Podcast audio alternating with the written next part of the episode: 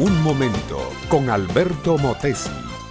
Una respuesta práctica a tus interrogantes sobre tu vida y los problemas del mundo moderno. En esta semana, mi amable oyente, que estoy tocando temas pertinentes al matrimonio, quiero mencionar el matrimonio que formaron Rebeca e Isaac, dos personajes de la Biblia. Isaac tenía ya 40 años de edad aún no se había casado. Su única compañía era Sara, su madre. Pero cuando Sara murió, Isaac quedó profundamente triste. Fue entonces cuando Abraham, su padre, dispuso hacer algo para que el hombre se casara. Parece raro que un hombre de 40 años de edad necesite de la ayuda del padre para buscar compañera, pero así era en los buenos tiempos, cuando encontrar una esposa era casi el acto más importante de toda la vida.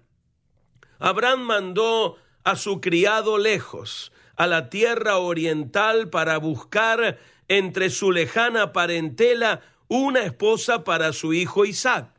Abraham no quería que su hijo se casase con una mujer que no fuera de su estirpe y linaje.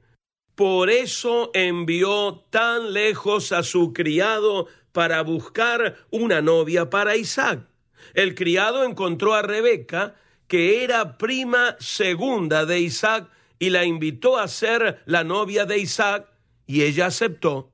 Toda una romántica historia de cortejo y nupcias que se lee en el capítulo 24 del libro de Génesis. Cuando después de un largo y fatigoso viaje de centenares de kilómetros en camello, Rebeca por fin se encontró con Isaac, este, dice el relato bíblico, la trajo a la tienda de su madre Sara y tomó a Rebeca por mujer y la amó y se consoló Isaac después de la muerte de su madre.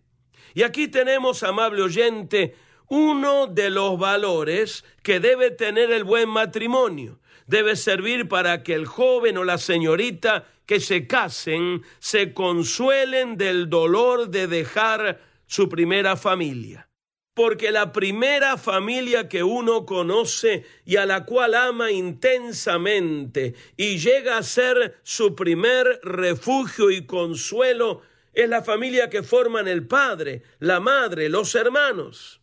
Y uno establece vínculos muy fuertes con esa familia y durante los primeros años de vida esa familia es el cielo, la dicha, la felicidad más grande.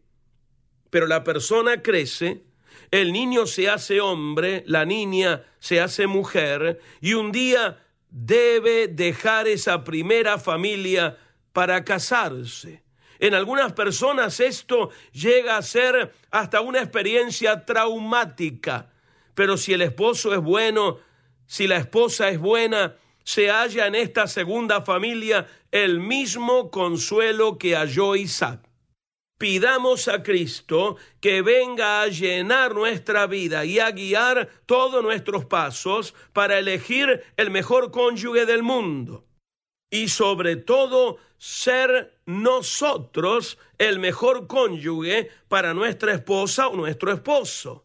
Con Cristo en la familia, amable oyente, siempre un feliz hogar. Esta es una fórmula que no falla jamás. Cuando cada uno de los miembros de la familia amamos a Dios y le servimos de corazón, hay comprensión, hay perdón, hay respeto, hay gloria, hay prosperidad. Te conviene, óyemelo bien, entregar tu vida al Señor Jesús. Este fue Un Momento con Alberto Motesi. Escúchanos nuevamente por esta misma emisora. Educación que transforma. ¿Te quieres preparar mejor? Visita albertomotesiuniversity.com y pulsa el botón de la escuela virtual.